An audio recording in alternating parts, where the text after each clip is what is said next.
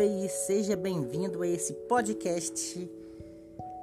E a gente hoje vai falar sobre a palavra de Deus, tá, gente?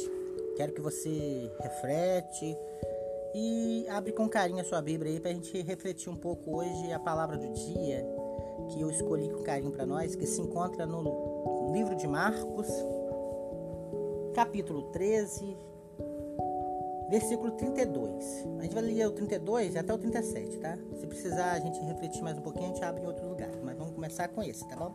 Que diz assim: Mas daquele dia e a hora ninguém sabe, nem os anjos que estão no céu, nem o filho, senão o Pai. Olhai, vigiai e orai, porque não sabeis quando chegará o tempo. É como se um homem, partindo para fora da terra, deixasse a sua casa e desse a autoridade aos seus, aos seus servos e a cada um a sua obra, e mandasse ao porteiro que vigiasse. Vigiai, pois, porque não sabeis quando virá o Senhor da casa.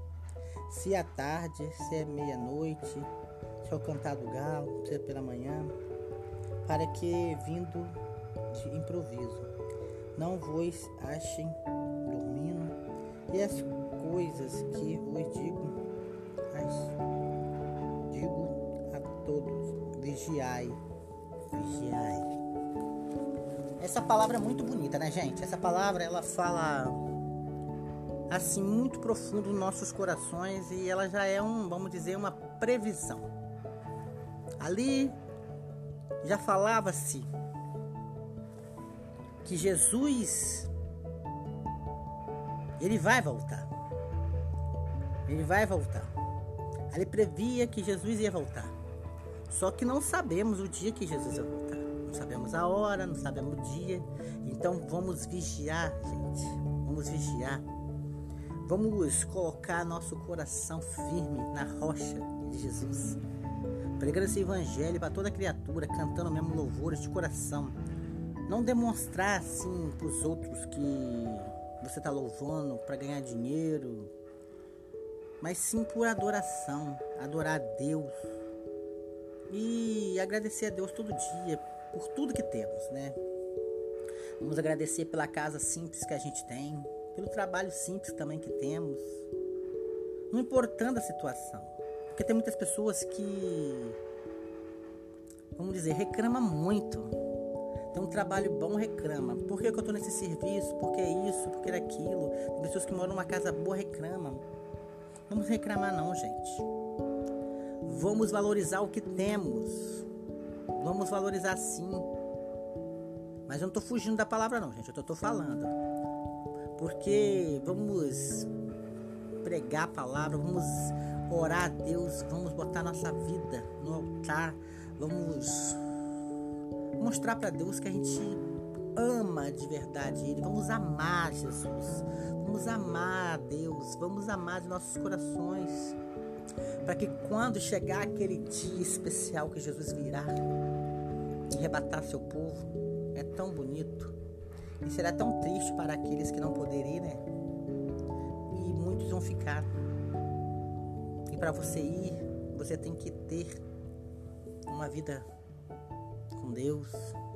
Esquecemos dessas coisas do mundo, porque o mundo hoje ele te dá bandejas, coisas.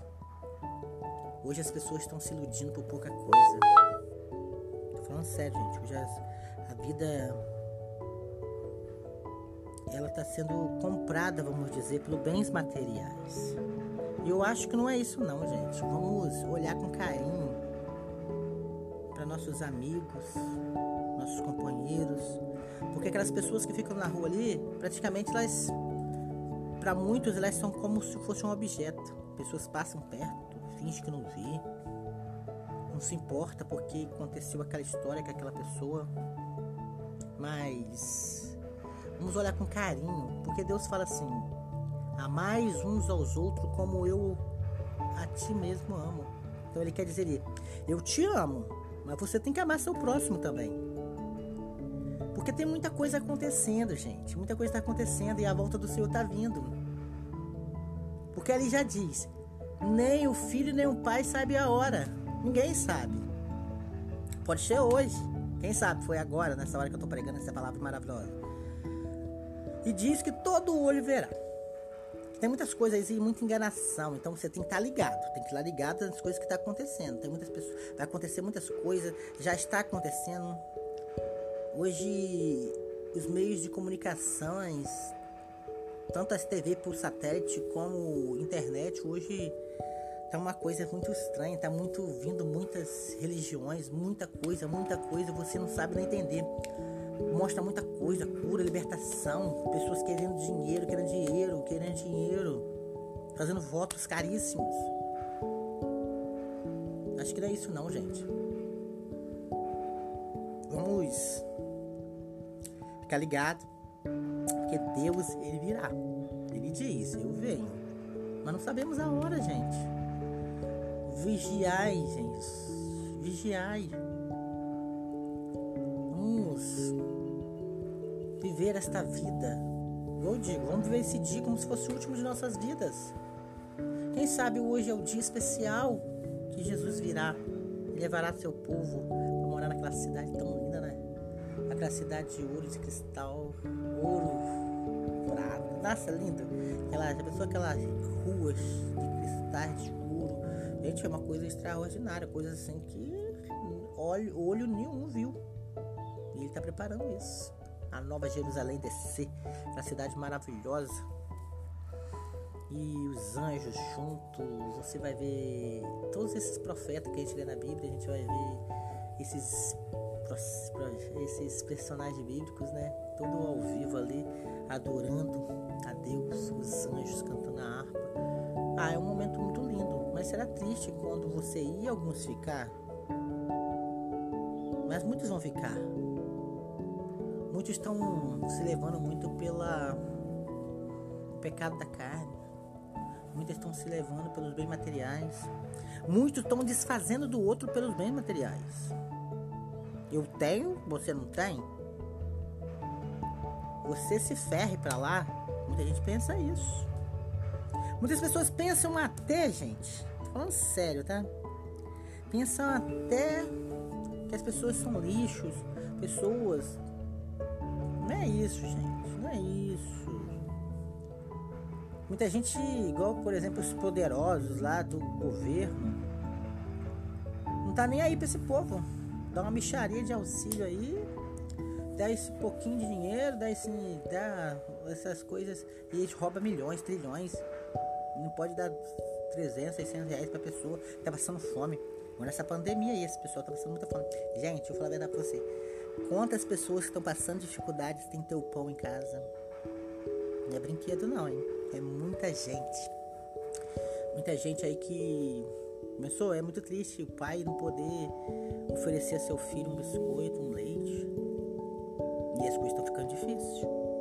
Tá ficando difícil e só Deus na causa, gente. Mas como essa palavra diz aí, Jesus virá.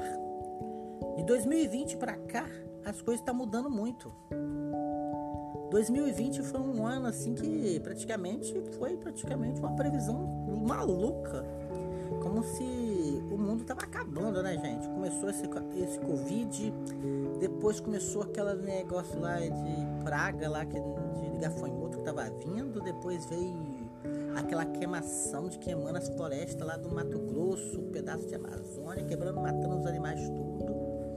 Depois aquele negócio explodiu lá num lugar lá que destruiu praticamente a cidade, morreu um monte de gente. Você lembra disso, gente?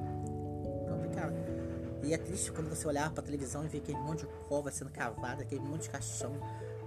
E aquele monte de gente, tem gente morrendo até hoje por causa desse Covid. E eu digo, isso é só o começo. Imagino que vem pra, pela frente aí, tá? Porque muita coisa vai acontecer, tá? Muita coisa vai acontecer. Eu tenho até medo disso. Por isso que eu tô ligado ao Senhor sempre, tô na igreja, graças a Deus. Deus me libertou, me afastando de pessoas que estavam me levando pro mundo meio estranho, mundo do que eu estava apenas perdido. Se eu estivesse naquele mundo, eu não estaria nem aqui falando esse podcast para vocês, tá? Pela verdade. entreguei minha vida ao Senhor, Ele tudo fez para mim. E eu agradeço a Deus todo dia, porque Deus é fiel comigo e Ele é fiel com você também.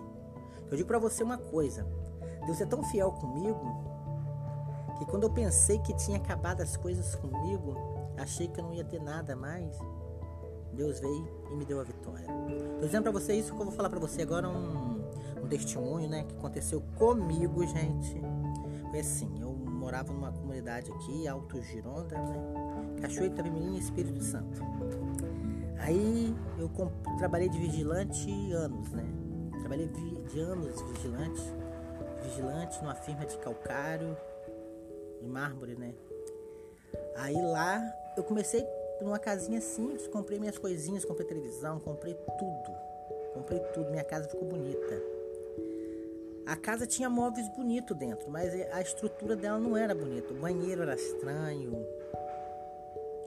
Ela era de chão de assoalho. Você sabe o que é chão de assoalho? É aquele chão de madeira ainda antigo, aquelas casas coloniais. Então, aí a casa estava perfeita. Mas eu querendo bens materiais, me ferrei. A minha irmã veio visitar eu aqui em minha casa, né? Aí ela com aquele olho grande e eu bobo caí na dela. Ela veio e pegou todas as minhas coisas e falou que ia me levar lá pra venda nova do imigrante, outro município aqui do Espírito Santo. Levou pra lá, me mostrou um cômodo lindo, cheio de vidro acima, assim, no apartamento, né? Aí eu pensei assim, pô, colocar essas coisas minhas, ficar linda ali. Então meu olho cresceu por coisas bonitas. Aí levei tudo aquilo pra lá, Abandonei a casinha simples de assoalho, banheiro feio e fui. Chegando lá, já dei até a televisão pra ela. A televisão custava 3 mil conto, essa televisão Smart TV. Né? Aí dei pra ela. Só que não passou nem dois meses, ela começou a me obrigar a trabalhar, me obrigar a botar comida em casa, sendo que eu dei a televisão a troco de eu ficar lá até eu arranjar meu emprego, né, gente? Aí ela começou a me humilhar, às vezes me humilhava e ela era uma alcoólatra, tá? Ela é uma alcoólatra. Vivia sempre nos bares bebendo. E sempre me humilhava. Nisso eu fui cair na dela também. Quando eu fui ver, eu já tava lá no mundo de alcoolismo, gente. Olha que loucura. Depois eu volto na palavra lá da, da volta de Jesus, tá? Eu tô colocando meu testemunho aqui. Então ela me humilhava, humilhava, humilhava, me humilhava muito. Eu chorava. Aí depois eu vi que eu tava bebendo muito álcool, álcool né? Bebendo muito. E eu queria dar uma para, parada, então eu procurei ajuda. Foi aí que eu encontrei uma clínica chamada Nova Expectativa, lá em Venda Nova do Imigrante. Aí lá fui recebido com um senhor chamado Francisco, que me acolheu. E lá eu vivi praticamente quatro meses, me limpando do álcool. E lá cada vez mais, cada vez mais eu aprendi as coisas, né? Aí eu fui perceber que quando eu tava lá dentro, comecei mais a refletir a minha vida, orando a Deus. Então eu pensei no meu pensamento assim: eu não quero mais ficar aqui neste, nesta vida. Eu pensei assim: quando sair lá de dentro, eu vou procurar um, o AA, né, que é uma organização muito boa, né, que cuida das pessoas alcoólatras. O AA, um abraço pro pessoal do AA aí. Aí procurei igreja, gente. Foi difícil achar a igreja certa. Aí cacei, cacei, cacei as igrejas, entrei em algumas pidona que pedia tanto dinheiro. Eu olhava para mim e falava, não é aqui não. Mas um dia eu tava muito triste, cada minha irmã tinha me humilhado, né? E eu não tava bebendo mais não, tinha parado. Aí tinha uma, um, uma pastora pregando uma coisa tão bonita e falou umas palavras tão bonitas pra mim que meu coração se emocionou. Então eu falei, é aqui. Então dali diante eu comecei a ir naquela igreja ia lá, ia lá, ia lá, sempre. Passei meses indo, até que eles me reconheceram como membro. Aí tinha um evento grande lá numa comunidade quilomboia que estava fazendo um projeto social.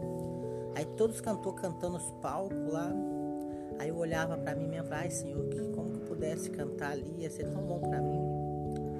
Aí Deus, eu acho que tocou no coração da. Eu acho não, tenho certeza. Ele tocou no coração da pastora, né? Aí a pastora, ela me chamou no canto falou comigo assim: Marcos, quero que você canta para mim aquele louvor que você canta com o Marivaldo, né? Marivaldo é um senhorzinho que tinha na igreja que, que tocava uma guitarra pra caramba. Aí ele eu tocava, sempre que eu ia na igreja eu cantava com ele, então eu cantava uma, um louvor lá, né? Que é um louvor sempre que eu já cantei até aqui no podcast. Aí ela falou, eu quero ver você cantando aquela música, aquele louvor, toca muito meu coração e você vai cantar depois. E era a, a quadra, a gente tava cheio de gente, tava cheio de gente, meu coração ficou triste, ficou triste. Nossa, o inimigo é tão ruim que passei até mal, meu estômago começou doer, mas eu não desisti. Fui lá, ensaiei com, com ex, o louvor, e deu hora de eu cantar, cantei. É que o louvor é até esse. Por toda a minha vida, ó Senhor, te louvarei.